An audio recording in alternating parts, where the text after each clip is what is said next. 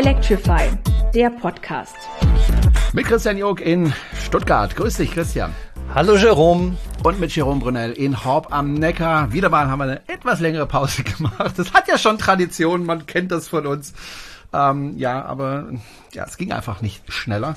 Wir hatten schon einen Termin und ich musste den dann in letzter Sekunde absagen. Sorry, sorry, sorry, Christian. Und äh, jetzt haben wir aber endlich Zeit und äh, Lust und Muße und wollen über viele verschiedene Themen äh, der Elektromobilität äh, sprechen. Viele interessante Themen, wie ich finde. Und äh, wir fangen aber erstmal mit uns selber an. ähm, wenn ihr uns unterstützen wollt, Christian, dann kann man ja in unseren Shop gucken. Wir sind ja ein Verein und äh, der Verein muss sich auch irgendwie ein bisschen finanzieren und äh, wir versuchen aber jetzt nicht äh, möglichst viel Geld damit zu verdienen, sondern wir versuchen auch damit die Leute zu unterstützen, äh, die einfach Dinge brauchen für ihr Elektroauto. Gibt's da was Neues, Christian, in oh, da gibt's, Shop? gibt's einiges äh, Neues. Also erstmal äh, zum Electrify BW. Wir sind ja ein gemeinnütziger Verein. Das heißt, wir dürfen gar nicht Geld verdienen. So sieht's aus. Wir müssen das Geld auch wieder raushauen. Ähm, zum Beispiel für äh, ein leckeres Essen für mich, oder? Ja, zum Beispiel. Na, das geht auch nicht. Das muss, das ist das Dumme, gell? Es muss für die Allgemeinheit gültig sein. Ja. Das heißt, wenn wir Geld ausgeben, dann muss das praktisch jedem zugutekommen. Ah, schlimme Sache. Egal, ähm, ich habe ein paar Punkte vom Electrify BW Shop, den erreicht ihr natürlich über unsere Webseite www.electrify-bw.de. Und zwar fangen wir mal mit dem Kleinen an. Es gibt natürlich wieder unser allzeit beliebtes ähm, Quartett. Das äh, kennen die meisten wahrscheinlich schon. Da gibt es natürlich auch Erweiterungspacks inzwischen, weil es sind so ein, zwei Fahrzeuge hinzugekommen in den letzten Jahren. Aber was wir Neues drin haben, das ist vielleicht auch ganz interessant, ist eine Infobroschüre und ein kleines Buch, das nennt sich Machste dreckig, machste sauber, die Klimalösung.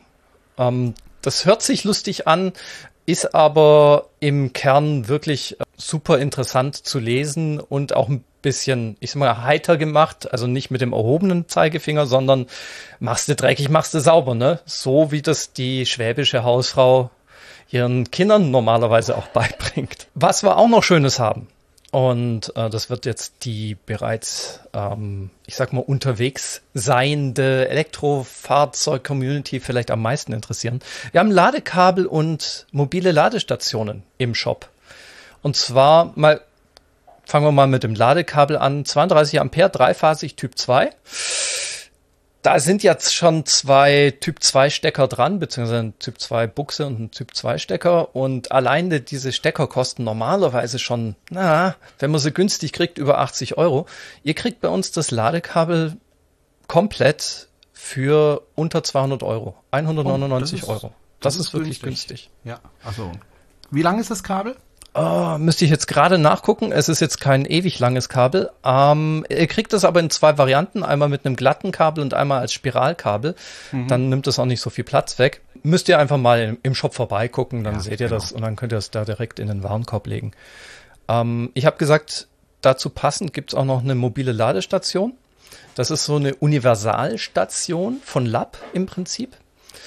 Und zwar könnt ihr da, auf der einen Seite habt ihr natürlich ähm, die Seite, die ihr ans Auto anschließt mit Typ 2. Auf der anderen Seite ist es aber universal gehalten. Das heißt, da könnt ihr zum Beispiel einen Schuko anschließen, da könnt ihr ähm, diese roten Starkstromstecker anschließen, da könnt ihr alles Mögliche anschließen. Da, gibt es also Zubehör.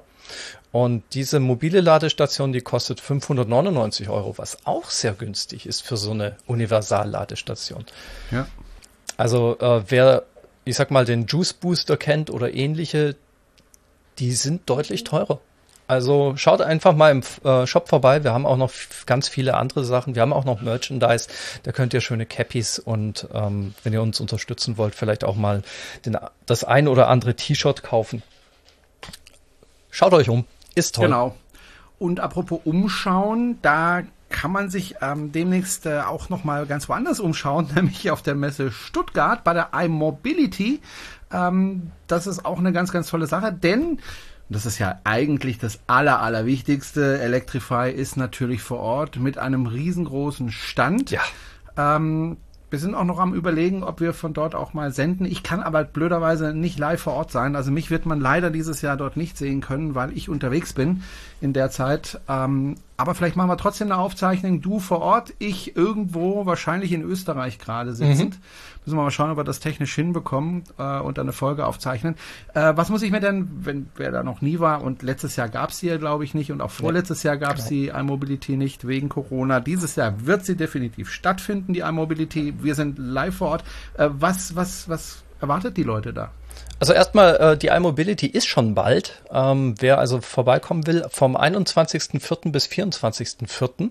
Das heißt, ähm, die fängt in der Woche an und geht dann bis Sonntag. Ähm, da gibt's relativ viel. Also die iMobility selbst ist natürlich für Zweiräder und Vierräder ein Riesen-Event, sage ich mal.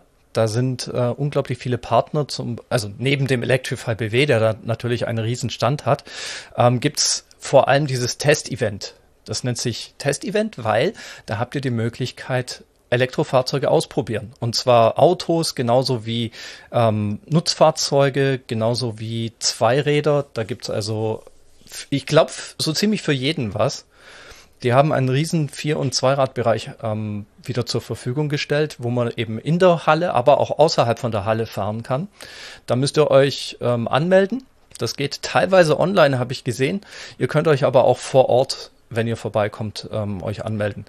Und auch für diejenigen, die, ich sag mal, mit iMobility oder mit Elektromobilität nur so am Rande vielleicht was zu tun haben, dieses ganze iMobility Halle, das ist die Halle 8, die ganze Halle ist eingebettet in den Frühjahrsmessen von der Messe Stuttgart. Das heißt, wenn ihr auf www.messe-stuttgart.de geht und die aktuellen Messen anguckt, dann werdet ihr sehen, dass an diesem, an diesen Daten also an dem Datum vom 21.04. bis 24.04. viele Messen sind. Unter anderem, jetzt kommt's, die Retro Classics, Fair Handeln, Barbecue Days und Slow Food Messe, Haus, Holz, Energie und Garten. Das heißt, da ist was für Leute dabei, die alte Fahrzeuge toll finden. Da ist was dabei für Leute, die fair handeln wollen. Da ist was für, für Leute wie mich dabei, die Essen und Barbecue toll finden.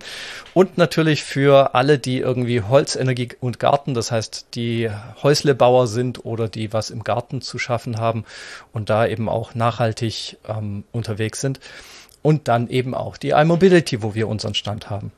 Also lohnt sich auf jeden Fall mal vorbeizuschauen. Sagst du nochmal das Datum? Das ist vom 21.04., das müsste der Donnerstag sein, bis zum 24.04. Okay. Und ähm, wie gesagt, dich kann man dort sehen. Ja. Also wer schon mal immer wissen wollte, wie der tolle Christian Jog aussieht, er sieht fantastisch aus. Natürlich, natürlich. Ich werde mich auch extra für euch rasieren. Im Moment bin ich nee, unrasiert. Lass das. Die ich nehme auch ein so. großes DIN A2-Plakat von Jerome mit, der dann für, für den Jerome live sozusagen genau. ähm, vor Ort sein wird. So ein Pappaufsteller. Genau, die stellst du dann vor die Konkurrenz und dann rennen die alle da weg und Schauen dann uns. Gut, okay. Das war also sozusagen wir über uns. Äh, lass uns mal über die Themen sprechen, die uns so in den letzten Wochen über den Weg gelaufen sind. Äh, bei Tesla gibt es wieder mal einiges zu berichten. Erstens mal, dass die Aktie sich wieder einigermaßen erholt hat. Das ist schon mal schön. Aber ähm, es gab natürlich noch viel, viel mehr. Ähm, auch übrigens, es soll ja wieder ein Splitting geben der Aktien. Bin ich auch oh. mal gespannt. Okay. Soll es wieder geben ähm, demnächst. Und äh, ja, es gibt zwei neue Fabriken, natürlich Grünheide mhm. und äh, natürlich Texas äh, vor ein paar Tagen ähm, ja in Betrieb genommen sozusagen.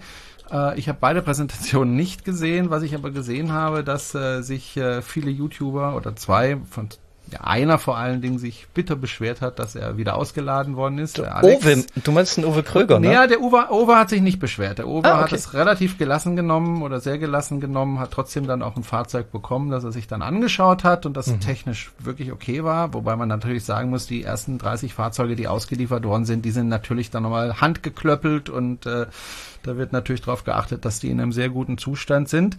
Ähm, nee, der Alex Bambula heißt er, glaube ich, ähm, der ja auch Fernsehen macht und einen eigenen Kanal hat, ähm, hat sich bitter darüber beschwert, dass er ausgeladen worden ist. Also er war eingeladen von einem, äh, der ähm, ja äh, sein Fahrzeug bekommen hat und äh, Tesla hat gesagt, uh -uh, der darf nicht mit mhm. und dann war er draußen.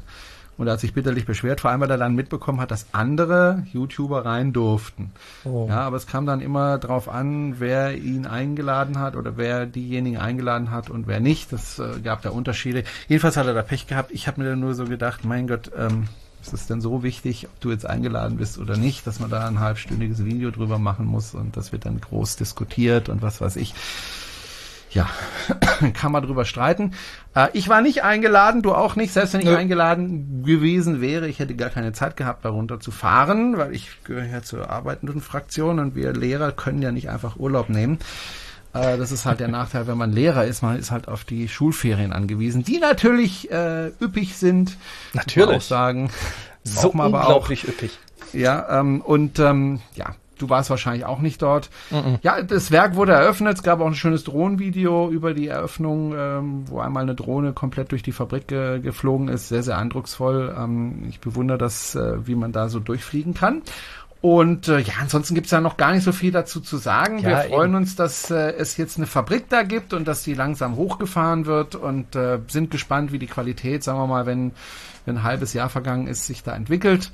Ähm, das gleiche mit Texas. Texas ist auch eröffnet worden und ähm, wir freuen uns drüber. Und das war wohl für die Leute, die dort waren, ein schönes Event, eine schöne Feier. Der Elon Musk hat ein bisschen getanzt, ungelenkig und hat sich gefreut und ähm, Friede, Freude, Eierkuchen. Aber tatsächlich, man muss natürlich auch eins sagen, äh, so eine Fabrik in ungefähr zwei Jahren auf die Beine zu stellen und in Produktion zu geben, innerhalb von Deutschland vor allen Dingen, äh, das ist schon beeindruckend. Ja. Also das muss man wirklich sagen. Und ähm, ja, jetzt schauen wir mal, ähm, wie sich das da entwickelt. Ähm, ich habe auch viel gelesen in letzter Zeit über ähm, den Autopiloten beziehungsweise FSD. Wir haben uns ja mhm. im Vorfeld darüber schon unterhalten. Also Autopilot, Pilot, hast du mir erklärt, ist nicht das gleiche wie FSD. Full Self Driving und Autopilot sind nicht das gleiche. Ähm, worauf ich aber letztendlich hinaus will, also FSD soll ja demnächst nach Deutschland kommen. Ähm, also, ne, also ja. die Weiterentwicklung davon, aber ich weiß nicht, wie du das siehst. Ich weiß nicht, ob wir auch schon, schon drüber gesprochen haben, kurz.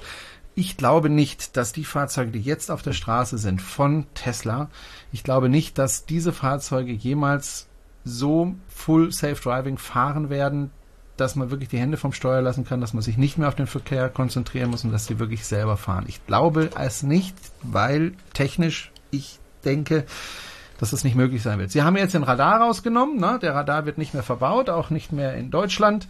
Ähm, die Autos haben dann also kein Radar und die Leute, diejenigen, die sagen, ha, aber meinem Auto ist noch Radar, ähm, ja, wird ja, halt nicht schön, verwendet. ja, wird halt nicht verwendet. Äh, ja. Und insofern bringt dir das auch nichts. Hat dazu geführt, dass äh, Tesla die Temperatur, äh, die Temperatur, die äh, Geschwindigkeit, äh, die maximale Geschwindigkeit äh, runtersetzen musste auf 130 kmh, was viele ärgert. Ähm, einfach deswegen, weil eben der Radar nicht mehr da ist. Ich ja. glaube aber, mit den Sensoren, die da jetzt verbaut sind, wird es niemals äh, FSD geben, das wirklich richtig funktioniert. Sie werden es immer weiterentwickeln, die werden die Software weiterentwickeln, das ist klar. Äh, sie werden auch immer mehr Daten sammeln, die diese Software braucht und sie werden sie immer weiter trainieren, diese Software. Ähm, aber ich glaube nicht, dass die Fahrzeuge, die im Moment auf den Straßen sind und die Leute, die das bezahlt haben, man muss ja eins sagen, also ich habe einen Kumpel, der hat das vor fünf Jahren bezahlt, ja. das bis heute nicht, ja. der mir dann auch sagt, naja, wenn mein Auto dann irgendwann auseinanderfällt, dann kriege ich vielleicht FSD. Dann bringt's mir aber auch nichts mehr. Also ich finde den Kurs, den da Tesla fährt, äh, mehr als fragwürdig. Ich weiß nicht, wie du es siehst, aber ich denke, du brauchst halt Sensorik, Sensorik, Sensorik. Und ich glaube, du brauchst LIDAR und ich glaube, du brauchst Radar, ich glaube, du brauchst äh, Ultraschall, ich glaube, du brauchst Kameras, äh, ich glaube, du brauchst alles, was du kriegen kannst, um, um so ein Auto wirklich äh, zuverlässig äh, selbst fahren zu lassen. Ja, vielleicht. Da, da bin ich technisch bin ich da gar nicht mal so sicher, was man wirklich braucht. Ich glaube, da, da sind auch viele Hersteller sich selbst noch nicht ganz sicher, was wirklich gebraucht wird, was vielleicht überflüssig ist. Was ich auf jeden Fall sehe, ist, Tesla verlangt für den Autopilot 3800 Euro zum Beispiel beim Model Y und verlangt für das Potenzial für autonomes Fahren, also O-Ton von der Webseite, man zahlt 7500 Euro für volles Potenzial für autonomes Fahren. Also man kauft nicht den FSD, sondern man kauft volles Potenzial für autonomes Fahren. Was bedeutet denn das? Also ich, bez ich bezahle etwas ich bezahle die Katze im Sack. Ich bezahle das volle Potenzial für etwas, was es einfach noch nicht gibt.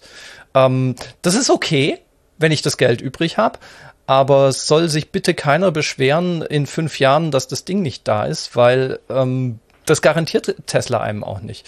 Es ist ein bisschen schwierig, finde ich, vom Marketing, weil auf der einen Seite sagen sie, ähm, also hört man immer wieder, ja, ähm, Musk twittert dann, ja, für das autonome Fahren braucht man eigentlich gar keine Sensoren, weil warum sollte jeder Mensch hat auch nur zwei Augen, also muss das eigentlich ausreichen. Das ist eine Argumentation, die soweit stimmt. Und dann sagt er halt immer, ja, für das ähm, Full Self Driving, Driving oder für das äh, autonome Fahren werden dann eben nur ähm, entsprechende Kameras verbaut und dann kriegt ihr in Zukunft irgendwann vielleicht möglicherweise das äh, autonome Fahren. Er hat auch selbst schon gesagt, es kommt vielleicht nie. Das wird vom CEO so immer wieder in Interviews und auch auf Twitter entsprechend ähm, rausgehauen. Und die Leute denken natürlich, wenn sie das bestellen auf der Webseite oder sie kaufen sich einen äh, Tesla, wo ich sag mal FSD jetzt verkürzt ähm, drin ist, dass das dann vielleicht auch irgendwann kommen könnte. Aber es wird halt nirgends garantiert. Also es steht im Kleingedruckten auch dran, das ist einfach nur ein Assistent, der kann noch nicht alle Funktionen und Over-the-Air-Updates könnten es vielleicht irgendwann mal in der Zukunft dazu bringen. Das muss jedem, glaube ich, einfach klar sein. Und 7500 Euro, das ist schon ein Batzen Geld. Also ich wäre nicht bereit, ich persönlich wäre nicht bereit für so einen Assistenten, der nicht vollständig da ist, jetzt schon so viel Geld auszugeben.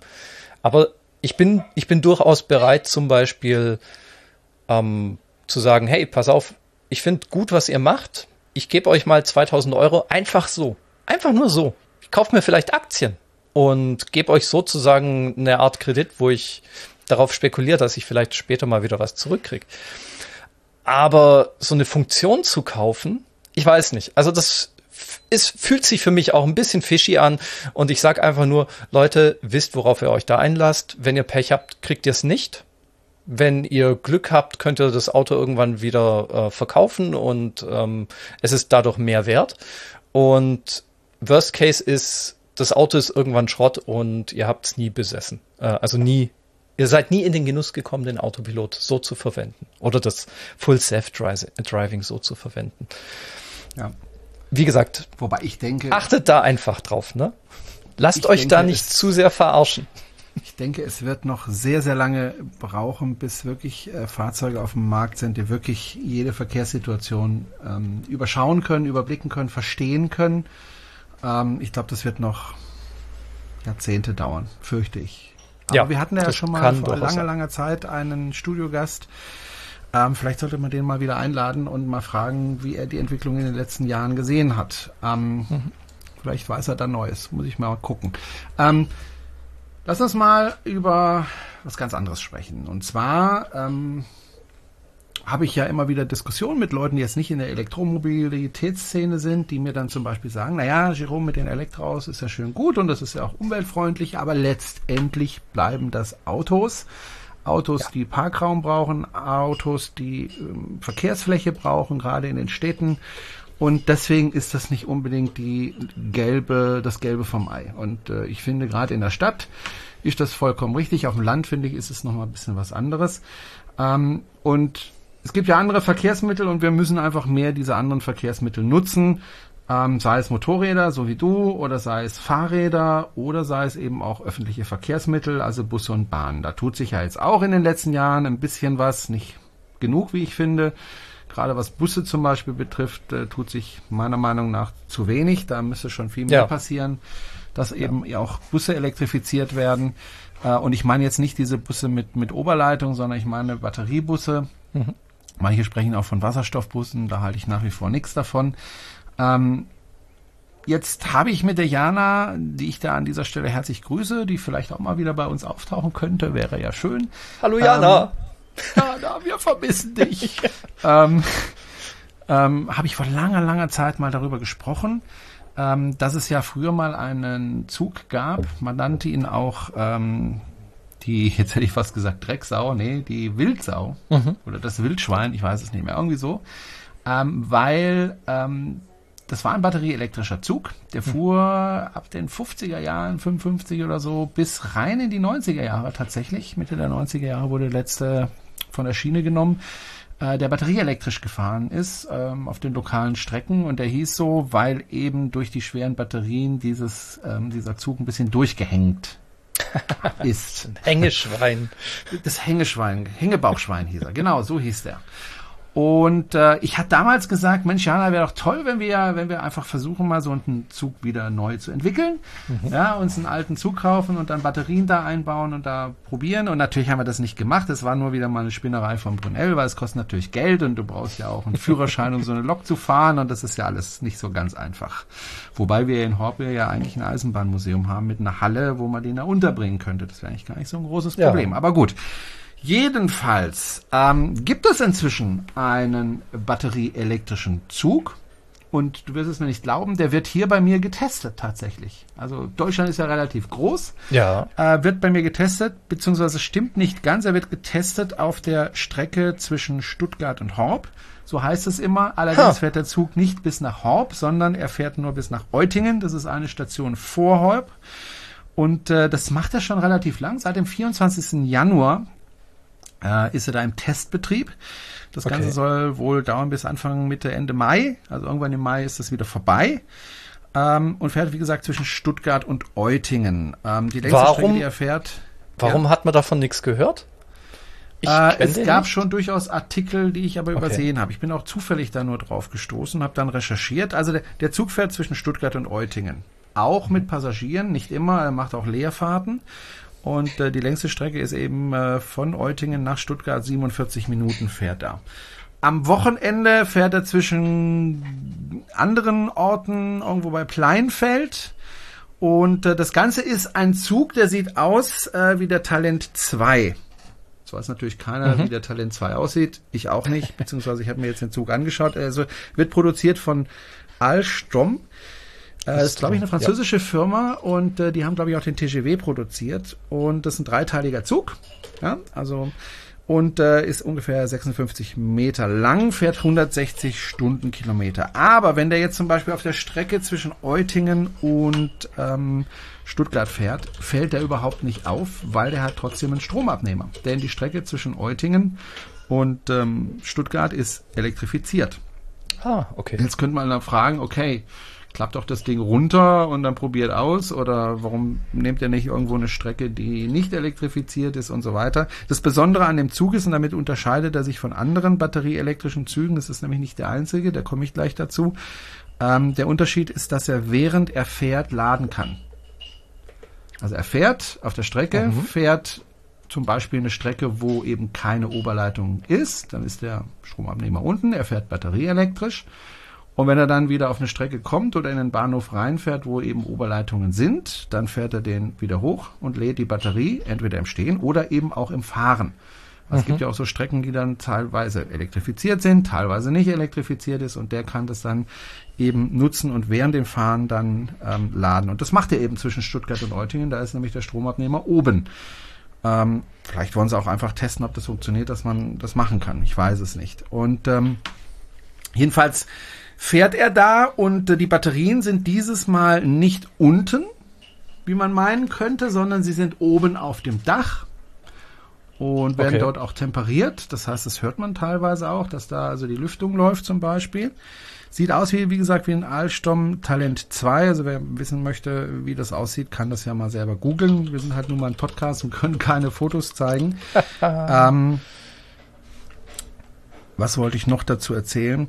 Genau, und der fährt also wie gesagt bis Mai irgendwann und dann ab Dezember 23, ab, ab 23. Dezember äh, dann in Sachsen und zwischen, mhm. zwar zwischen Leipzig und Chemnitz wird es auch einen batterieelektrischen Zug geben und zwar von der Baureihe 1440, was immer das ist.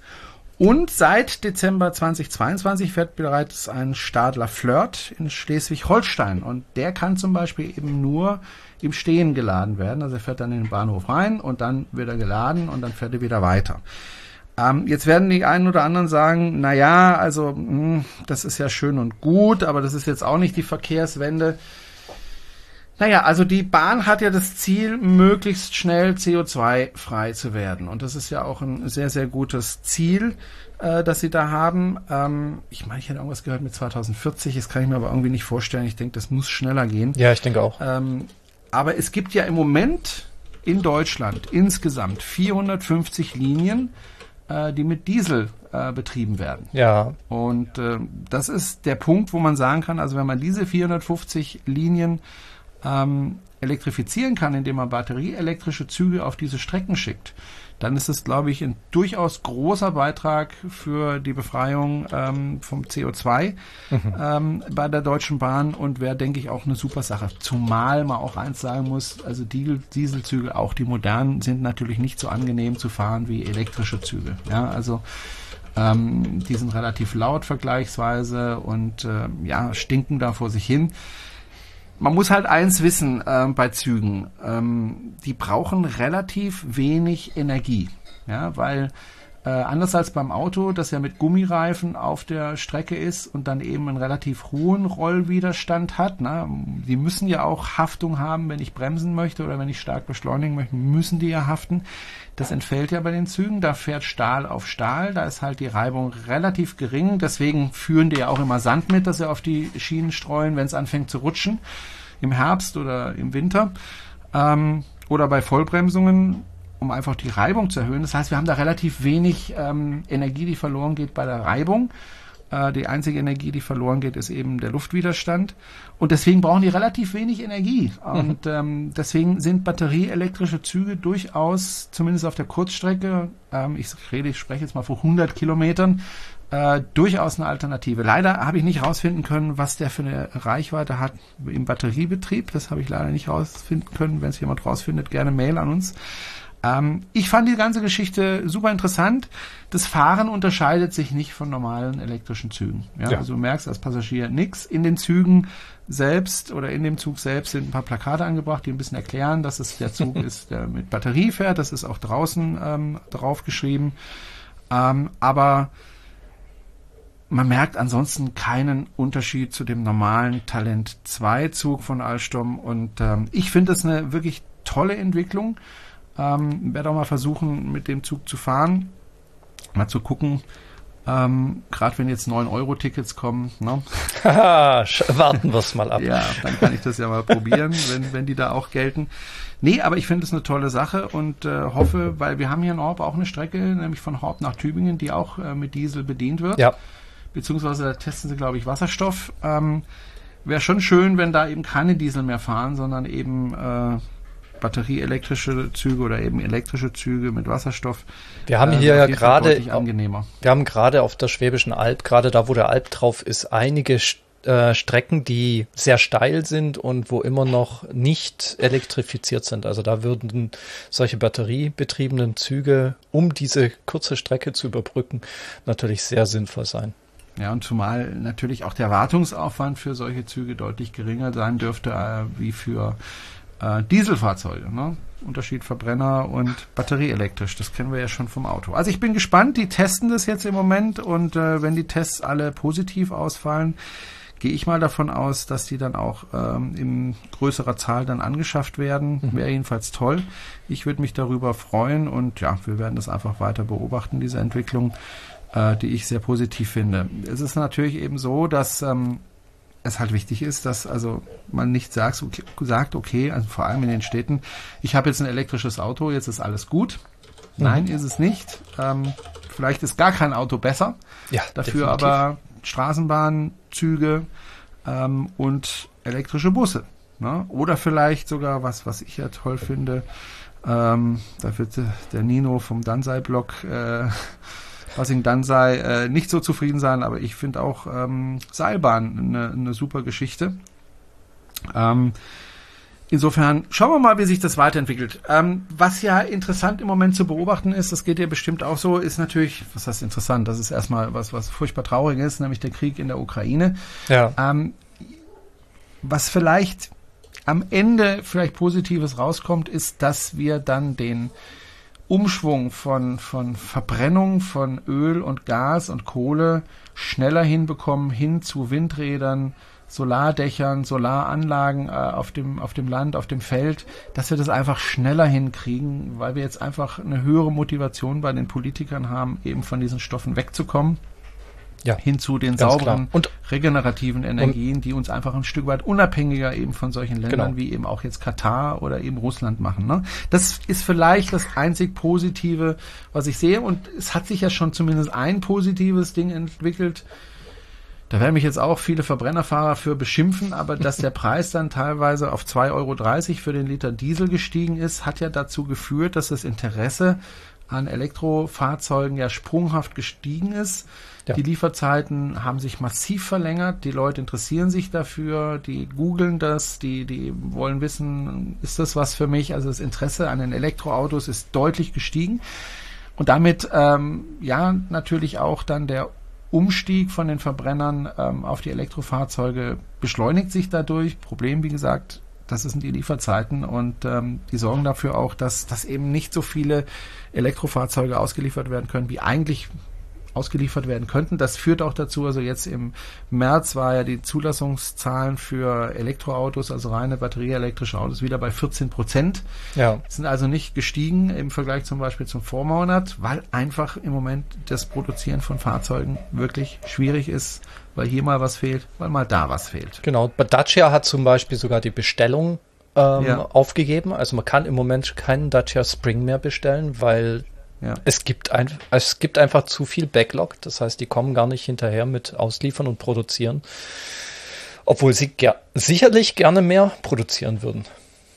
Weil ja. das ist immer noch ähm, so, zumindest in Deutschland ist die Marge nicht ganz schlecht bei den Elekt Elektrofahrzeugen. Und ähm, das ist natürlich auch ein bisschen problematisch für die Hersteller, wenn sie nicht genug raushauen können. Bei Mercedes sieht man das, die haben sich da ein bisschen zurechtgerüttelt. Die haben gesagt, hey, okay, wir können nicht so viele produzieren. Die haben auch äh, Rück, ähm, also die haben äh, verlo verloren, was die Anzahl angeht an Fahrzeugen, die sie ausliefern, aber sie haben mehr Gewinne, mehr Umsatz gemacht. Sie haben einfach ähm, durch Marge sozusagen neue Rekorde reingefahren. Das ist dann die Kehr Kehrseite wenn so viel ähm, Druck in der Branche ist. Man kriegt einfach keine günstigen Fahrzeuge mehr. Und zwar auch bei den Gebrauchtfahrzeugen. Und das ist natürlich brutal. Also wir haben ja auch noch hier im, in der Familie, im Haushalt noch einen Benziner. Den würde ich eigentlich ganz gerne mal loswerden, aber der fährt halt noch gut. Der hat jetzt fast seine 300.000 Kilometer drauf. Aber ähm, solange der noch fährt, sehe ich eigentlich nicht, warum ich den abstoßen soll. Und mit jedem Jahr wird, äh, werden die Elektrofahrzeuge auch besser. Das heißt, der Anreiz zu sagen, ich kaufe mir jetzt ein nicht ganz so ausgereiftes Elektrofahrzeug wie eins in zwei Jahren, ist natürlich auch ähm, entsprechend.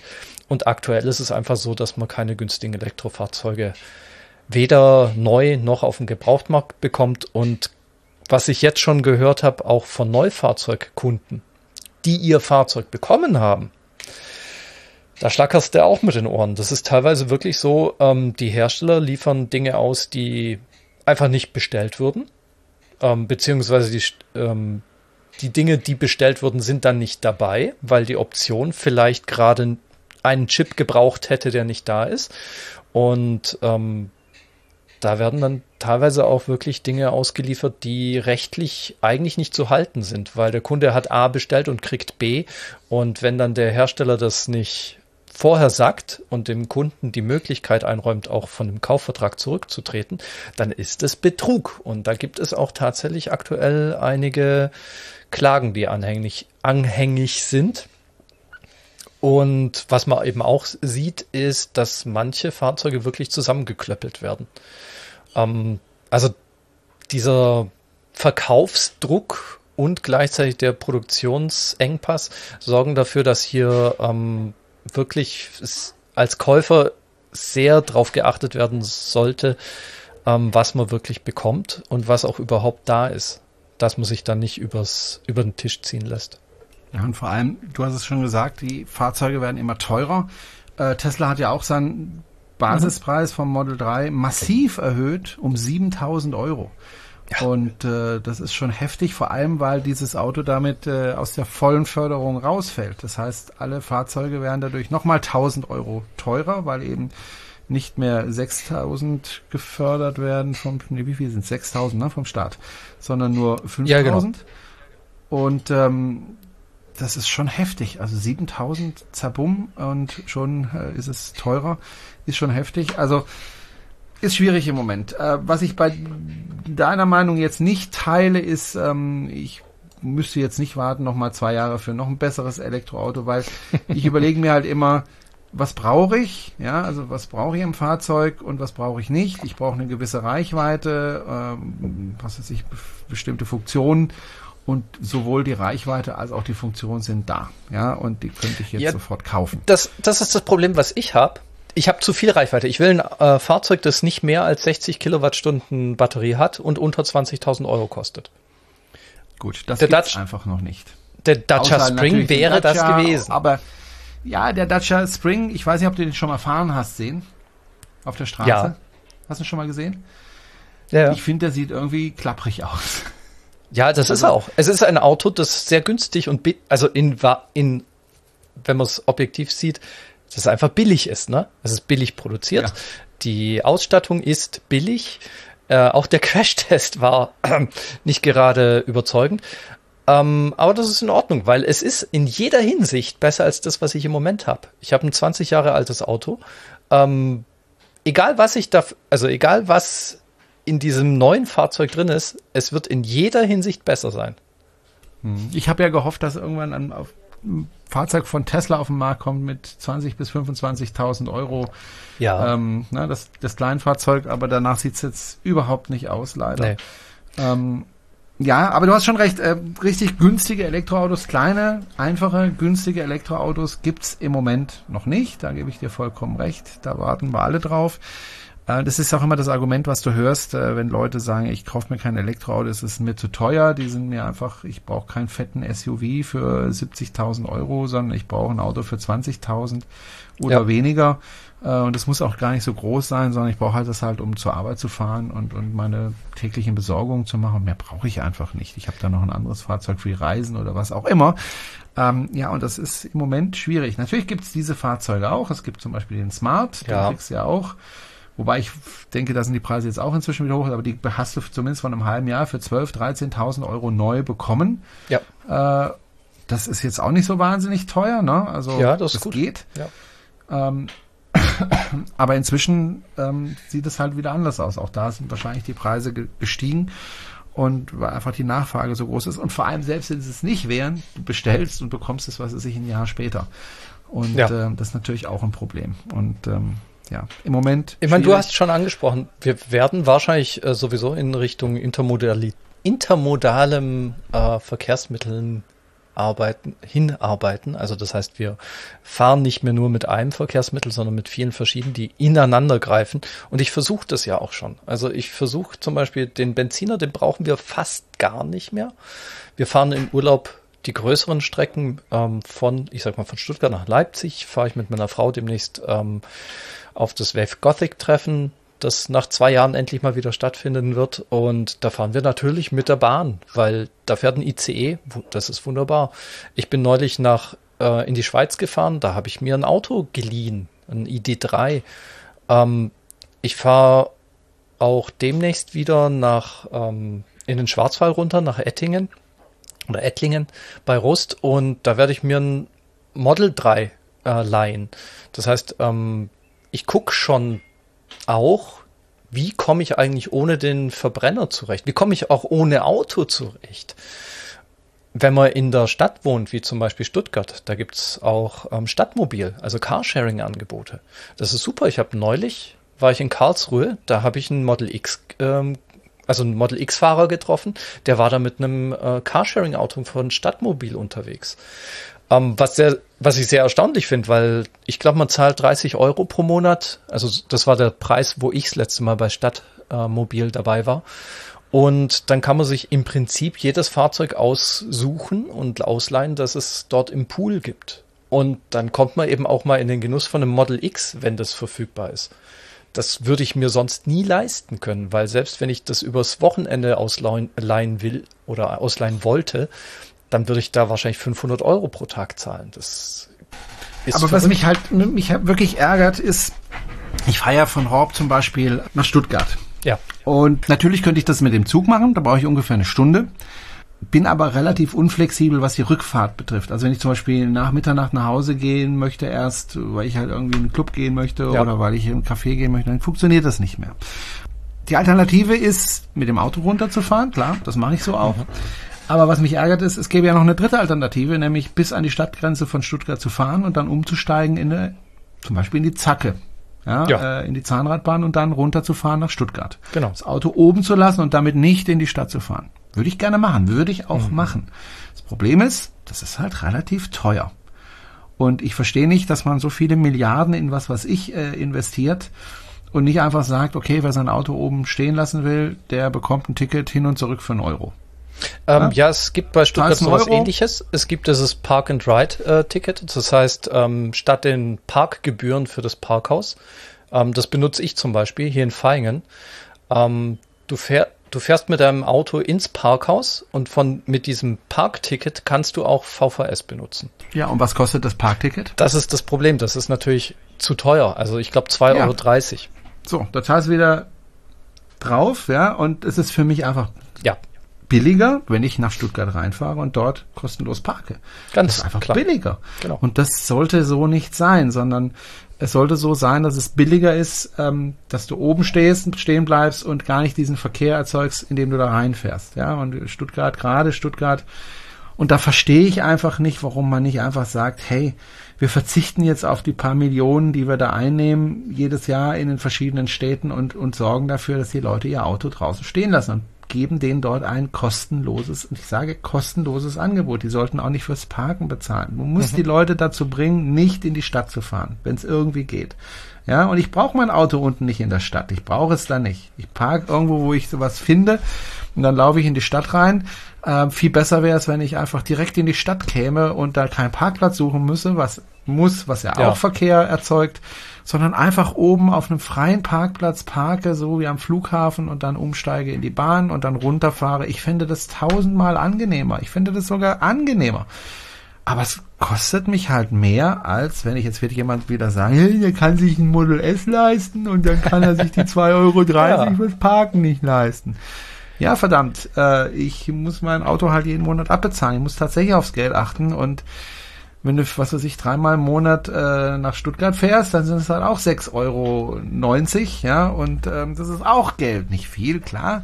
Ich, aber, ich, kann dir, gesagt, ich kann dir einen Tipp geben, ich kann dir einen Tipp geben, ähm, aber nur unter uns zwei. Also es gibt in Bad Cannstatt, also Bad Cannstatt ist natürlich für dich ein bisschen ungeschickt, aber da ja, gibt es. Da fahre ich ja wieder durch die Stadt. Ja, ja genau. Aber wenn also, man aus der anderen Richtung kommt. genau, aus der, der anderen Richtung ist, äh, da wüsste ich keinen, aber ich kenne in Bad Cannstatt Parkplätze, die kostenfrei sind und da brauchst du nur ein ähm, Kurzstreckenticket für einen Euro und dann kommst du tatsächlich nach Stuttgart rein. Ja, sowas ist super und das müssen die Leute kennen und dann auch nutzen, weil ja. sie es kennen. Äh, aber da muss man einfach darauf hinarbeiten, dass man da auch Parkmöglichkeiten hinmacht. Ja, also Parkhäuser, was weiß ich, die aber bitteschön kostenlos sind.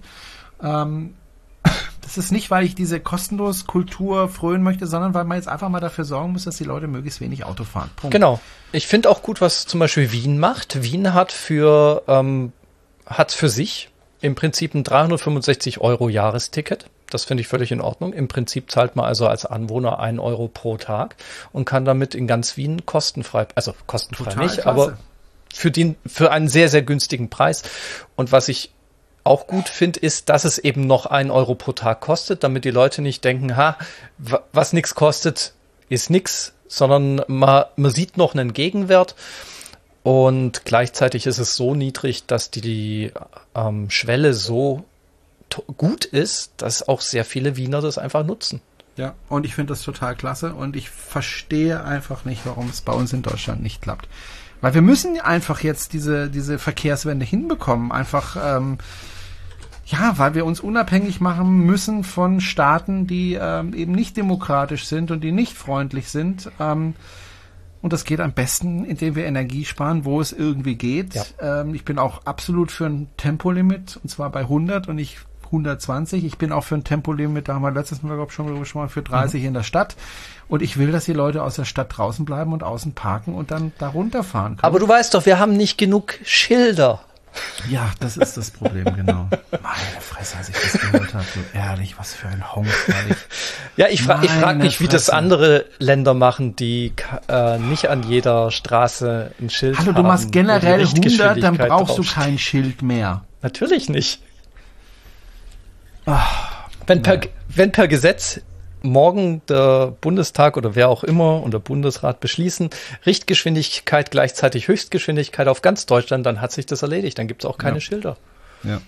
Naja, du bist mit dem ID3 gefahren, hast du vorhin gesagt. Ja. Äh, wie war denn das? Äh, ha, ich sag mal zwiespältig. Ich sag mal zwiespältig. Also, ich sag mal so, der ID3 ist ein sehr gutes Fahrzeug das, was man von VW gewohnt ist, vom Golf, ist ja ungefähr Golfgröße. Er fährt sich gut, er fährt sich sehr angenehm. Ich habe mich immer wohl gefühlt, solange ich die Software nicht benutzen musste. Und also, puh, Aber da gibt es ja jetzt ein Update 3. War das da schon drauf? Nein, das war da noch nicht drauf. Weil das, das Update, Update 3 soll tatsächlich äh, ein Quantensprung sein. Also, das sollte man ja, ja, Moment. sagen, ne? Du warst ja, ja, genau. Zwei. Also, das, erstens das, äh, das Update 3, da komme ich noch, ich komme noch dazu.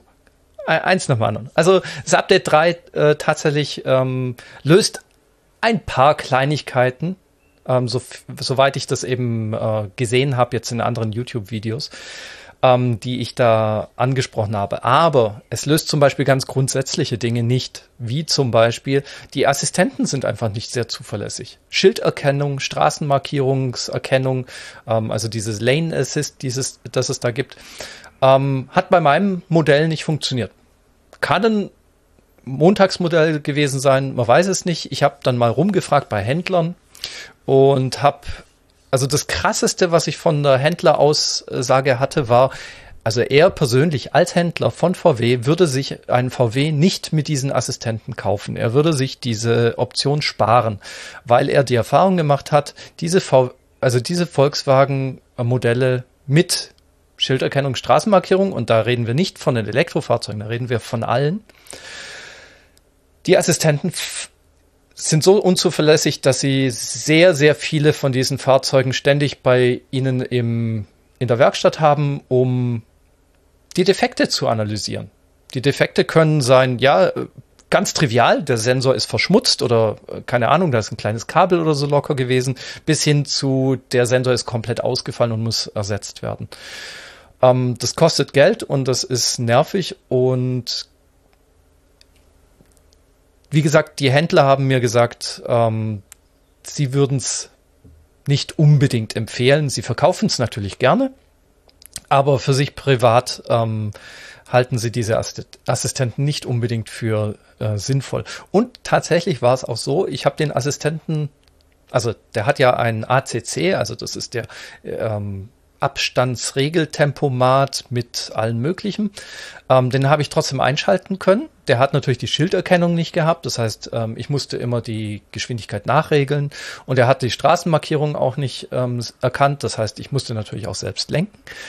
Ähm, das hat aber trotzdem gut funktioniert. Also er hat den Abstand zum Vordermann gut ähm, gehalten und konnte auch Gas geben bis zu der Geschwindigkeit, die ich eingestellt hatte. Das war alles gar kein Problem. Aber wenn du halt in der Schweiz, und ich bin in die Schweiz gefahren, unterwegs bist, dann geht's halt da 108, also nicht 100, aber 80, 60, 50, 60, 80, 50, 80, 60, 80. Das willst du mit einem Assistenten nicht. Da bist du ständig am Nachjustieren. Da bist du ununterbrochen, wenn dann äh, mal bei den vielen ähm, Kreisverkehren einer rausschießt, dann äh, geht der Abstandsautomat rein und geht entweder voll in die Eisen und fängt an rumzupiepsen. Ähm, oder er schaltet vielleicht auch ab, weil du gerade, keine Ahnung, auf diesem komischen ähm, Lenkrad also was heißt komisches Lenkrad? Auf dem Lenkrad hast du die Einstellung für die Geschwindigkeit. Wenn du also mit dem Daumen auf der Einstellung für die Geschwindigkeit bist und du drückst aus Versehen den falschen Knopf, dann schaltet das unter Umständen auch ab. Das heißt, der Assistent ist okay auf der Autobahn, wenn du oder auf einer Strecke, bei der du sehr konstant fährst. Aber in der Stadt oder wenn du viele Wechsel hast von Geschwindigkeiten oder wo ständig von rechts oder links ähm, Verkehrsteilnehmer hinzukommen oder wegfahren, dann bringt dich der, dann lenkt dich der Assistent mehr ab, als dass er bringt. So, das waren nur mal die Assistenten. Das ist jetzt kein explizites Problem vom ID3, das ist einfach von Volkswagen so. Deswegen nehme ich das dem ID3 auch nicht übel. Das ist halt so, wie es ist. So, jetzt kommen wir zu den Sachen, die den vom ID3 spezifisch sind, also Elektromobilität spezifisch sind. Und da hatte ich ja schon vor ein paar Monaten, haben wir da auch mal ein Interview mit der Vivienne Dejean ausgestrahlt, die auch gemeint hat, ja, die Software hat ihr nicht so gut gefallen. Das erste Feedback, das wir natürlich von einem Hörer hatten, ja, aber das war die alte Software. Das war die Software damals 2.1, glaube ich. Ich bin jetzt die neueste Software gefahren zu dem Zeitpunkt. Das war die vor 3. irgendwas, also die 2. irgendwas Software. Und was soll ich sagen? Die Navigationsplanung, nicht die Navigation selbst, aber die Navigationsplanung ist rudimentär. Ich kann sagen, ich will von A nach B fahren und er sucht mir automatisch die Ladesäulen raus, die das Auto für sinnvoll er, äh, erachtet. Die müssen nicht sinnvoll sein. Das ist halt das, was, das ist halt das, was Volkswagen für sinnvoll erachtet. Ich war nicht sehr zufrieden damit. Also habe ich gesagt, okay, ich will eine andere Ladesäule, weil ich will vielleicht nicht von hier nach Luzern äh, in einem Stück durchfahren, sondern, und das habe ich dann auch gemacht, ich will in anderthalb Stunden erstmal raus, was essen, Pipi-Box und dann weiterfahren. Also hätte ich gerne gesagt, hey, pass auf, ich will eine Ladesäule, die ungefähr von hier aus gesehen anderthalb Stunden entfernt ist. Ja, konnte, konnte der mir nicht, also konnte ich praktisch nicht automatisch oder in irgendeiner Weise filtern oder angeben, sondern ich musste die sozusagen selbst suchen und finden. Habe ich gedacht, okay, ich bin ja nicht blöd. Dann sag mir mal alle Ladesäulen, die auf dieser Strecke sind und ich nehme dann die Karte und suche mir die Ladesäule raus, von der ich denke, ha, die wird so 130, 150 Kilometer entfernt sein. Das wird schon passen. Also, dann zeigt er mir wunderbar die nächsten Ladesäulen auf der Strecke an für die nächsten 50 Kilometer. Naja, okay, ich muss also, ich muss also schon scrollen auf der ähm, Karte. In dem Moment, wo ich auf der Karte oder wo ich die Karte verschiebe, verliert er die ähm, Einschränkung auf der Strecke. Und er zeigt mir dann plötzlich alle Ladesäulen an. Nicht nur die auf der Strecke, sondern alle auf der Karte. So, super dann bist du wieder am Suchen, welche von diesen Ladepunkten, die er mir da anzeigt, ist denn in der Nähe von der Strecke. Dann klickst du den an und kannst den hinzufügen. Wunderbar. Dann dachte ich mir, ja gut, ähm, ich hätte gern zwei Ladepunkte, weil ich will erst was essen in anderthalb Stunden und vielleicht nochmal eine Pause machen, um aufs Klo zu gehen. Weil ich weiß, wenn ich was gegessen habe, ich muss eine halbe Stunde später gleich aufs Klo, muss ich nochmal raus plan das doch bitte auch mal ein. Und dann habe ich eben relativ umständlich zwei Ladepunkte ähm, hinzugefügt und dachte mir, hm, das ist aber jetzt seltsam. Jetzt habe ich wahrscheinlich einen Fehler gemacht. Ich habe die in der falschen Reihenfolge gehabt. Damit, ja, ist ja kein Problem. In jeder normalen, in jedem normalen Navigationssystem kannst du Zwischenpunkte umsortieren. Jetzt rat mal, was bei dem Navigationssystem nicht ging umsortieren. Ja, genau. Ich konnte, ich, ich, ich hatte so einen Hals, noch nicht mal losgefahren und schon Wobei, bei der Planung. Hat Tesla auch ewig gebraucht, bis das bei Tesla ein Zwischenpunkt äh, einfügen ja. möglich war. Und das dann konntest du dann auch nicht sortieren. Das kam dann auch erst wieder mit dem nächsten Update. Also Tesla hat sich da auch schwer getan, aber ja klar, es gibt's inzwischen. Was was, was ich auch äh, sehr irritierend fand, und das ist jetzt einer der Punkte, der im nächsten Update tatsächlich äh, gelöst wurde, ist, ich konnte die Ladesäulen nicht nach Ladeleistung äh, filtern. Das heißt, er hat mir praktisch äquivalent eine 350 kW Ladesäule neben einer 3,7 kW Ladesäule angezeigt. Das ist völlig, also sorry, Leute, wenn ihr schon wisst, welche Ladegeschwindigkeit das Ding habt, dann erwarte ich als Minimum einen Filter. Ich meine, äh, what the, what the fuck? Warum gibt, warum habe ich einen 50, also ich hatte einen 50 kW, das ist, äh, glaube ich, die Pro-Variante vom ID3, 50 kW äh, Lader drin und bin auf einer Strecke, die einmal Zwischenladen im Prinzip gerade so ähm, erwartet. Und dann zeigt er mir Ladesäulen an, die, die völlig irrelevant für mich sind. Und was ich natürlich als Elektromobilist auch gerne machen würde, ich würde gerne die wegfiltern, die zu stark für mich sind. Wenn ich eine Ladeparkplatz habe und da stehen 350 kW Ladesäulen, 150 kW Ladesäulen und 50 kW Ladesäulen, dann nehme ich die 50 kW Ladesäule, weil ich die anderen ja sowieso nicht ausnutzen kann und bin freundlich meinen Elektromobilisten gegenüber. Dieses das scheint VW irgendwie gar nicht ähm, re zu registrieren, sondern in der neuen Version, also die ähm, Softwareversion 3. irgendwas, die zeigt einem dann gleich mal die Ionity-Säulen an, also nach denen kann man filtern, was wohl daran liegt, dass äh, Volkswagen auch in dem Ionity-Konsortium ist, natürlich. Ähm, was wohl oder übel wo, dazu führen wird, dass einige ID3-Fahrer, die eigentlich nur mit 50 kW laden können, einfach mal die 150 kW Ladesäulen blockieren werden, auch wenn sie sie nicht nutzen. Da muss ich sagen, ja, ach, liebe, liebe Elektromobilisten, steinigt nicht die ID3-Fahrer, steinigt die Leute, die Volkswagen ähm, ähm, Navigationsplanungen programmieren.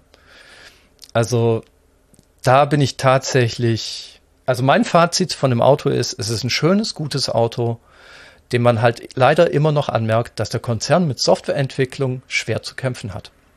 Ja, weil es aber auch wenig Spezialisten gibt, die das können. Und die wenigen, die es gibt, die sind natürlich umschwärmt und äh, ja. ja. es gibt halt nicht genügend. Ähm, Stichwort äh, Ladesäulen. Ähm, ich äh, verfolge auf TFF ähm, Tesla-Fahrer und Freunde ähm, einen Thread, schon seit, seit vielen Wochen und Monaten, äh, nämlich den Supercharger äh. Und zwar Supercharger Deutschland, beziehungsweise ja, Deutschland. Ähm, gibt auch einen Thread mit Supercharger Europa, wo man dann eben gucken kann, äh, was tut sich an den neuen Baustellen. Also wo wird gerade neuer gebaut und wie weit ist es da? Dann kann man auch Fotos sehen. Ich verfolge das jeden Tag. Mhm. Und äh, oder wenn es Probleme gibt mit einem Supercharger, dann äh, kann man das da auch nachlesen. ist also sehr interessant und man tauscht sich da aus. Ähm, jetzt war ich kürzlich äh, nach dem Sturm, äh, der hier ja über mhm. Baden-Württemberg drüber gegangen ist und nicht nur da, war ich in Sulzföhringen und wollte da laden. Und ähm, du musst wissen, in Sulzföhringen gibt es im Grunde zwei Standorte. Also der alte Standort mit V2-Ladern und der neue Standort auf der anderen Seite des Gebäudes ein bisschen versteckt mit V3-Ladern. Und äh, normalerweise, wenn ich äh, laden möchte, dann gehe ich an die V2-Lader, weil meiner kann ja sowieso nicht so schnell laden. Ja. Und wenn dann ein Model 3-Fahrer kommt oder ein Model Y, was auch immer häufiger vorkommt, dann äh, gehe ich meistens hin und sage, du pass mal auf, äh, du kannst gerne hier laden, wenn du willst, hier am V2-Schalter da drücken, guck mal, da gibt's V3-Charger, da kannst du schneller laden. Und dann fahren die meistens auch dann rüber und sind freudig überrascht und äh, machen das. Ähm, jetzt war es aber so, ich äh, kam dahin und äh, die V2-Lader waren gesperrt, weil direkt äh, an den Ladern äh, daneben ist so ein großer Turm und an dem Turm ist das McDonalds-Zeichen äh, mhm. aufgebaut und noch ein paar andere Sachen. Und da sind Sachen runtergehagelt im Sturm. So, uh. Da mussten die das also erstmal absichern. Und dafür haben sie zwei Kräne gebraucht und äh, ehemaligen Schüler von mir, der da auch mitgeholfen hat, das abzusichern. Und ähm, ja, also die V2-Charger waren eben blockiert. Und dann habe ich gedacht, gut, machst ein Foto und setzt es dann, endlich kannst du auch mal was beitragen, ne? Genau. Weil bei uns in der Gegend wird ja leider nichts gebaut, auch Licht Richtung Bodensee, was ja schon lange bemängelt wird und ist auch nichts geplant leider. Hallo Tesla, baut mal Richtung Bodensee einen Supercharger. Jedenfalls habe ich dann, ja dann habe ich gepostet, also passt auf, äh, hier Foto und äh, die V2-Lader sind ähm, gesperrt. Es gibt aber noch die V3. Aber wer jetzt mit einem älteren Tesla Model S unterwegs ist und diese Umrüstung noch nicht hat, ähm, der hat jetzt ein Problem, weil der kann jetzt nicht laden. Ne? Weil hm. an den V3-Ladern kannst du ja dann nur laden, wenn du umgerüstet bist für CCS. So, was ja die meisten auch sind. Ja. So, Das habe ich gepostet und daraus ist entstanden ein großer Streit, ein neuer extra Thread zum Thema wo muss ich meinen Tesla laden? An V2 oder V3? Was ist rücksichtsvoll, was nicht? Ist das in Ordnung, wenn ein Model S, das maximal 125 kW laden kann, wenn das an einem V3 Charger lädt und dort den Platz aber von den Model 3 Fahrern wegnimmt, die ja eigentlich schneller laden könnten? Oder ist es in Ordnung oder ist es nicht in Ordnung? Riesen Diskussion. Meine Frau, und das alles wegen, Frau wegen zehn Minuten, gesagt, die man vielleicht länger warten müsste. Ja. Naja, das, das Ding ist halt folgendes. Ähm, ich lade normalerweise am ähm, V2-Lader. Und ja. zwar einfach deswegen, weil ich dann die Möglichkeit habe, die ganzen Model 3-Fahrer und Model Y-Fahrer darauf hinzuweisen, pass mal auf, dahin kannst du schneller laden. Wenn ich dann am V3-Charge ja. stehe, kann ich das ja nicht machen, ne? weil dann stehe ich da nicht. So, deswegen gehe ich bevorzugt an den V2-Lader, zumal ich äh, ja sowieso nicht schnell laden kann. Das Problem ist, ähm, wenn die V2-Lader äh, doppelt belegt sind, also beide, also A und B belegt sind, dann habe ich ein Problem, dann wird es langsamer. Dieses Problem habe ich am V3-Lader nicht. Deswegen, wenn der richtig voll wird, dann kann es auch mal sein, dass sie sagen, nö, ich habe es jetzt eilig, ich gehe an den V3-Lader, weil da habe ich diese Einschränkung nicht. Ja. Ähm, und das finde ich auch völlig legitim. Ähm, dann ist es natürlich so, dass viele das auch einfach gar nicht wissen. Also das wissen geht, das den Unterschied ja, das zwischen ich V2 und V3. Aber man muss auch eins sagen, also die Elektromobilität, die ja noch vor, als ich angefangen habe, mit dem Model S zu fahren, vor fünf Jahren, die was für, für Geeks waren und die was mhm. für Leute, die sich wirklich für Technik interessiert haben und dafür auch bereit waren, viel Geld zu bezahlen, das ist heute nicht mehr so. Du siehst jetzt auch die, den 50-jährigen Mann oder die 50-jährige Frau, ähm, die zum ersten Mal Elektroauto fahren und das toll finden, aber jetzt, jetzt nicht jeden Tag im Forum hocken und lernen, was äh, ist jetzt der Unterschied zwischen V2, V3 und wie ist denn das? Die interessiert das auch gar nicht. Die wollen halt fahren und die wollen dann halt laden und dann wollen sie wieder fahren. Ähm, wir merken es ja teilweise deswegen, auch äh, beim Verein, wenn wir mit den Leuten sprechen, die wissen ja. teilweise nicht mal, wo der Unterschied zwischen Typ 2 und CCS ist. Ja. Ja, also müssen sie auch mehr oder weniger nicht. Also CCS Typ 2 sollte man kennen. Ähm, wenn man mehr kennt, umso besser, aber muss man ja eigentlich auch nicht. Man muss wissen, ja. Typ 2 langsam, CCS schnell und, und basta. Und ich finde auch, das ist in Ordnung. Also, wir wollen, sie wollen einfach Auto fahren. Punkt. Der Rest, ja, sie so wollen halt von A nach B und das möglichst dann eben elektrisch und ähm, ja, ich kann das nicht so ganz sagen. Also meine Frau hat dazu gesagt, zu der Diskussion, als ich ihr das erzählt habe, ja, mein Gott, haben die Leute keine, keine nichts Besseres mit ihrer Zeit zu, zu, zu schaffen. Ähm, Leute, seid einfach mal da ein bisschen, ähm, kommt mal wieder runter. Ja, ja einfach äh, locker bleibt, sein. Ja, Ganz einfach locker sein und wenn ihr irgendwas nicht in Ordnung findet, dann sprecht die Leute freundlich drauf an und sagt, du stehst da jetzt mit deinem Model 3 am V2 Charger und nimmst mir gerade die Ladeleistung weg. Guck mal, da hinten gibt's ein V3, da kannst du viel schneller laden und nimmst mir nicht die Ladeleistung weg. Fahr doch bitte darüber. Ne? Sei doch so freundlich.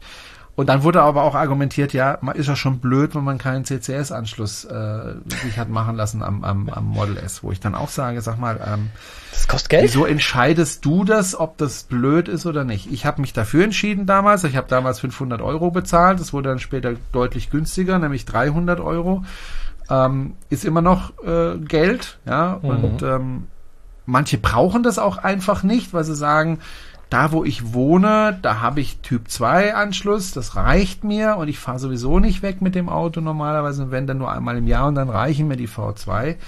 Und dann gibt's halt so Leute wie ich, die so bekloppt sind und noch einen Caravan hinten dran äh, machen, die dann wirklich jeden Supercharger irgendwie brauchen, äh, weil sie sonst stranden. Äh, die lassen sich das dann halt umbauen.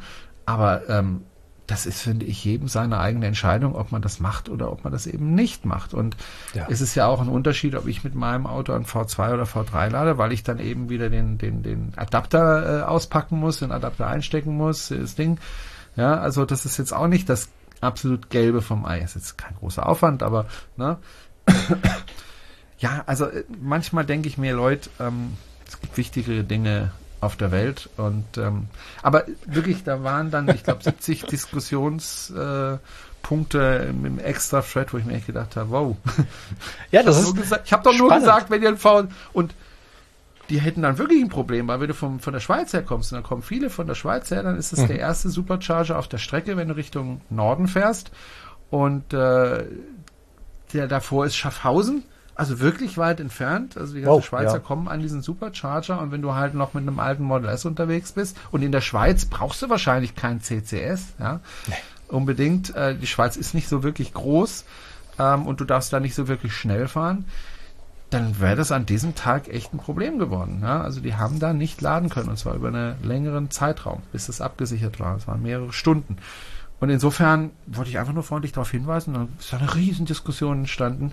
Äh, und ich dachte mir, Hä, was passiert da? Seid doch freundlich zueinander. Ja. Ich ver verstehe es auch nicht. Äh, also es heißt ja immer, der Homo Ökonomikus, der diskutiert solche Sachen eigentlich nur aus, wenn es sinnvoll ist. Aber ganz ehrlich, ähm, manchmal glaube ich, ist es eher so Homo Hystericus, weil die Diskussion war mit Sicherheit länger in diesem Forum als jemand, der jemals in die Situation gekommen kommen könnte und dann wirklich Zeit verliert dadurch wenn jemand mal aus Versehen, ich sag mal, den falschen V2 oder V3 benutzt. Ja, und ich lasse mir auch nicht vorschreiben, Entschuldigung, ich lasse mir auch nicht vorschreiben, ob ich am V3 oder V2 äh, ja. lade. Ich habe ja Geld dafür bezahlt, dass ich am V3 laden kann. Dann möchte ich auch ja. bitte schön am V3 laden können, wenn ich das will. Ähm, weil ich habe immer Gründe, warum ich etwas so oder so mache. Also wenn ich zum Beispiel nach Föhringen komme und samstags ist da oder Freitagmittags ist da voll, ja, ist einfach viel Betrieb, dann sind da schon drei an den sechs äh, Säulen, dann sage ich mir, nee, ich möchte jetzt nicht teilen, sondern ich möchte jetzt schnell fertig werden, weil ich nach Hause möchte. Und dann gehe ich an die V3. Und da braucht mir niemand doof kommen und sagen, hier, äh, es ist nur für Model 3 oder Model Y. Das ist einfach Quatsch. Und uh, man kann dich ja trotzdem drauf ansprechen und fragen, sag mal, könntest du vielleicht oder ne, weißt du das ja, genau. oder freundlich halt und dann kann ich freundlich sagen, halt die Schnauze. Ich sage, ich, ich lade genau. komm, komm du mir noch mal hier. Genau, einfach mal freundlich, freundlich ins Gesicht treten. Willst du mir hier freundlich kommen? Komm nur her. nee, nee, ich finde, ich finde, das ist tatsächlich äh, eigentlich auch ein schöner Ansatz, mit jemandem ins Gespräch zu kommen.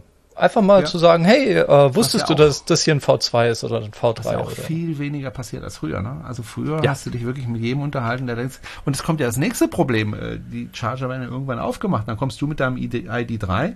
Ja. Ja, und der nicht nur langsam lädt, sondern auch noch zwei Säulen blockiert. Genau.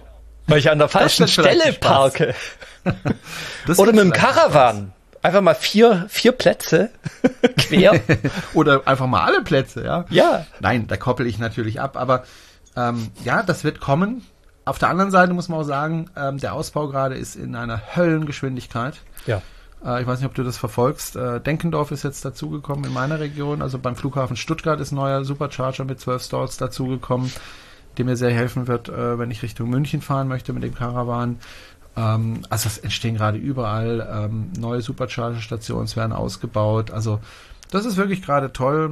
Ich ja. beobachte das jeden Tag. Und nicht nur bei Tesla, also bei Shell-Tankstellen finde ich das auch. Ähm, hört sich jetzt komisch an. Warum, warum weiß ich was von Shell-Tankstellen? Ja, ich komme da hin und wieder dran vorbei und denke mir, was bauen die da? Und die bauen da im Prinzip Schnellladestationen hin an die Tankstellen.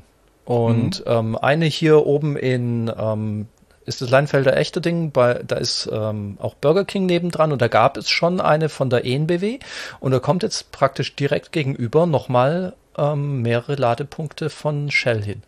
Und das gleiche auch nochmal bei Möhringen, beziehungsweise, ähm, ja doch, Möhringen ist es, gegenüber vom Bauhaus. Da gibt es auch einen Burger King und da kommt auch eine Ladestation ähm, bei der Tankstelle nebendran. Ich habe mal in Möhringen gewohnt, ich erinnere mich nicht ein Burger äh, bei, beim, äh, beim Bauhaus ist das. Äh, Bauhaus. Ich erinnere mich auch nicht an ein Bauhaus.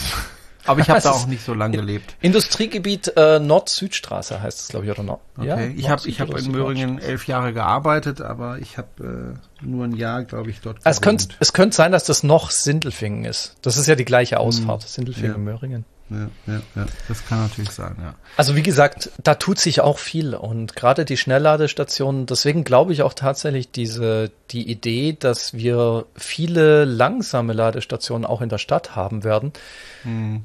die ich ja sehr sympathisch fand. Ja. Ich glaube, die kommt einfach nicht. Ja. ja.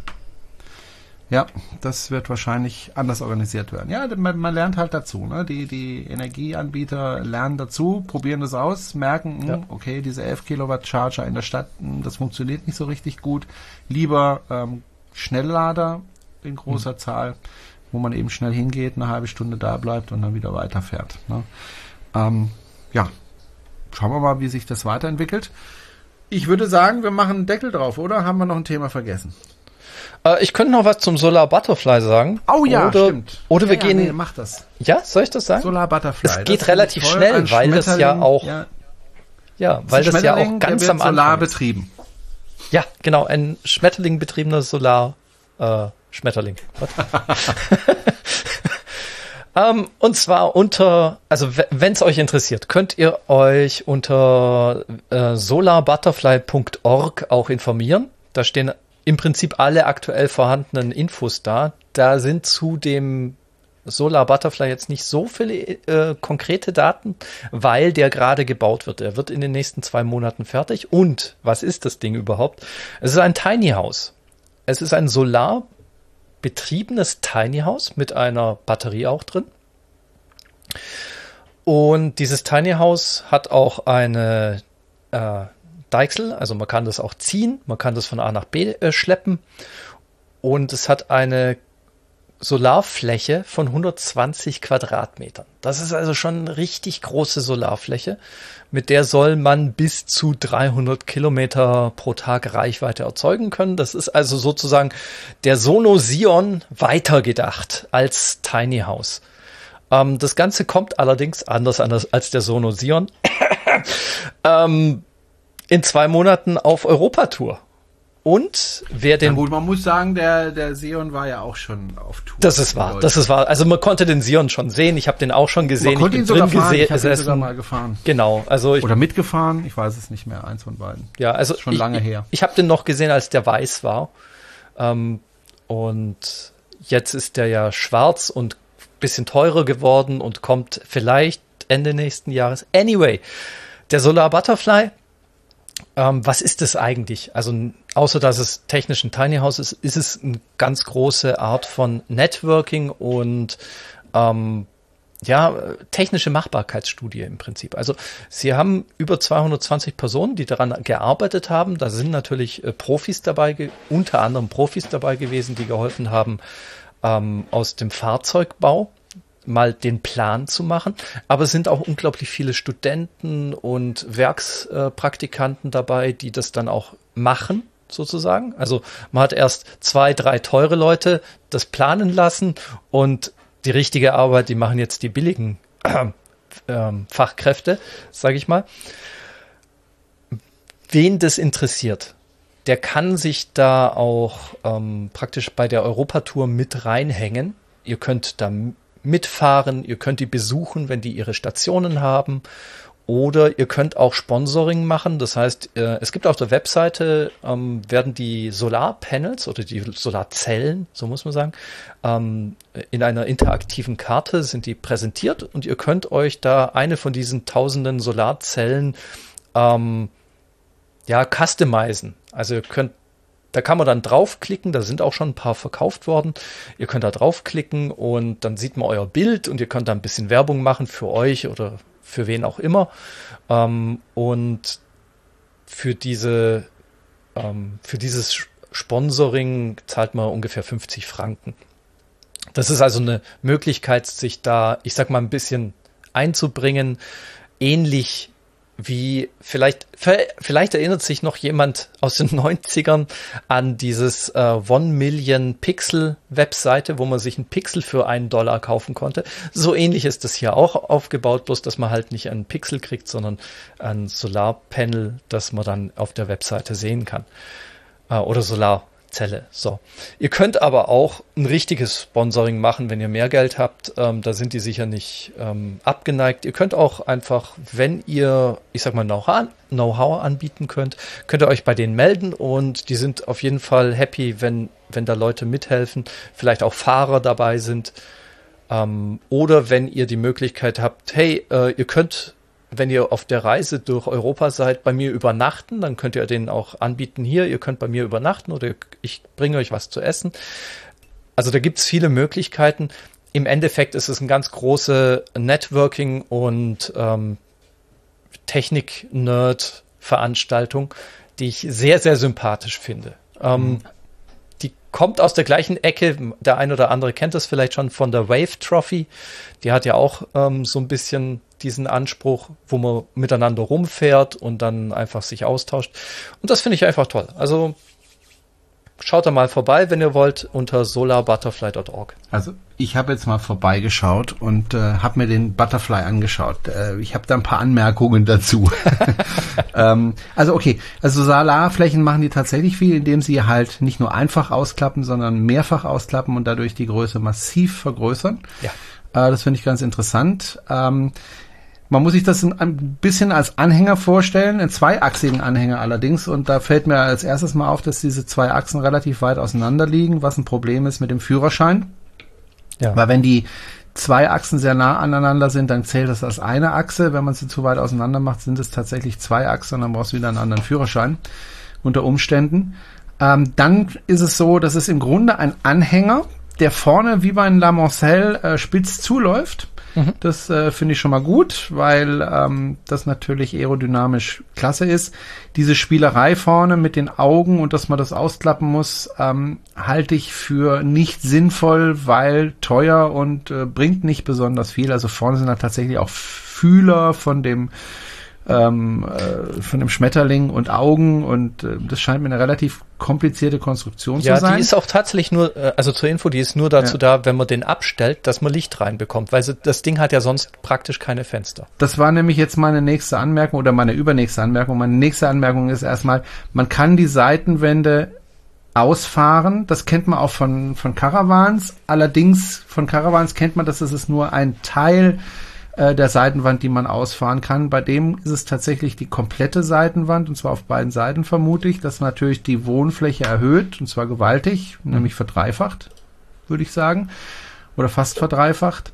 Aber was mir eben auch auffällt, ist, dass sind überhaupt keine Fenster, also gar keine. Also es ist kein einziges Fenster zu sehen an es der Seite. Ist zumindest auf der, auf der, ähm, wie soll ich sagen, auf der 3D-Animation noch kein Fenster drin. Ja. Man muss auch sehen, das, was auf der Homepage bisher da ist, ähm, also ich war ja vor Ort, da ist, das ist alles, was auf der Homepage ist, ist erstmal 3D. Ne? Das ist äh, alles gerendert, das ist, mhm. ähm, weiß Gott nicht das Endergebnis. Aber ich war vor Ort und habe mir zumindest mal die Sonarpanels auch anschauen können und die Unterkonstruktion. Sie versuchen schon möglichst nah an dem äh, zu bleiben, ähm, was da da ist. Ja, aber, aber mal gucken, wie es am Ende du aussieht. Fenster. Ja. Also mein La Mancelle hat vorne ein riesengroßes Fenster, wo du ja. die Sterne betrachten kannst. Du hast oben zwei Luken noch, also wo Licht reinkommt. Du hast seitlich äh, am Bett links und rechts Fenster. Viele Caravans haben ja hinten noch eine große mhm. äh, Fläche an Fenstern. Das hat man da nicht. Und an der Küche hast du Fenster und in der Toilette hast du ein Fenster und im Wohnzimmer hast habe ich noch Bullaugen links und rechts. Ich finde das wichtig, dass du viele Fenster hast, weil ich will, bin ja in der Natur und ich will ja auch was von der Natur sehen. Du sollst rausgehen hat, aus deinem. Ja, äh, gut, das auch, aber ne, Ähm, ich ja, kann mir tatsächlich also, vorstellen, dass äh, Fenster aus entweder aus Kostengründen oder weil sie halt wenig Zeit haben und das ähm, etwas kompliziert komplizieren würde, dass sie deswegen ähm, das weggelassen oder weil Fenster vielleicht auch teuer sind, außer sie sind aus Plexiglas. Ja, oder das funktioniert halt mit der Konstruktion des ja. Ein- und Ausfahrens in irgendeiner Form nicht. Ja, also das kann natürlich auch sein, aber sorry, ähm, ich brauche Fenster. Also ja, ich nicht. Fenster also ich habe das Ding nicht. Ich habe zum Beispiel seit zwei Jahren praktisch keine Fenster mehr benutzt hier bei mir im Büro. ja, aber da, da kommt doch Licht rein durch nein. deine Fenster. Nein. Wie nein? Nein, ich habe da Vorhänge davor und ich habe ein relativ starkes Innen, äh, relativ starke Innenbeleuchtung. Wenn ich Natur sehen will, muss ich raus. Okay. Na gut. Da unterscheiden wir uns. Also ich brauche Fenster. Ich brauche Fenster. Ich will rausgucken, ich will die Sonne sehen, ich will sie fühlen, ich will, ja. Aber trotzdem, ähm, der ein oder andere Ansatz erinnert mich ein bisschen an meinen Caravan, eben diese Abrundung vorne, mhm. ähm, die ich sehr wichtig finde gerade. Ja, muss man mal abwarten, ähm, was daraus wird. Bin ich sehr gespannt. Wenn es was Neues gibt, lass es uns wissen. Auf jeden Fall. Oder damit sind wir durch, oder? Ja, jetzt sind wir durch. Gut, dann machen wir Schluss, machen wir Deckel drauf. Und, genau, äh, wenn ihr Fragen zuhören. Wenn ihr Fragen an uns habt, äh, wir sind natürlich immer erreichbar unter podcast at electrify-bw.de. Genau. Wir freuen uns auch über Kritik, wenn sie konstruktiv ist. Äh, und vor allem, wenn sie positiv ist. Wenn sie negativ ist, äh, geht es automatisch in den Spam. so ist es. Nein, Gut. natürlich nicht. Also, gerne Kritik, Anregungen oder wenn ihr der Meinung seid, ihr werdet ein Studiogast, den man mal unbedingt interviewen müsste, weil ihr was besonders Tolles gemacht habt, dann äh, meldet euch gerne und vielleicht kommen wir da zusammen. Und ansonsten hören wir uns in zwei Wochen wieder. Bis dann. Ciao, Jerome. Das hat er ohne Lachen. Ohne Lachen konnte er das sagen. Unglaublich. Ja, Ciao. Nee, ich, bin, ich bin tatsächlich die nächsten zwei Wochen in Österreich unterwegs. Schauen wir mal. Okay, mhm. bis dann. Ciao.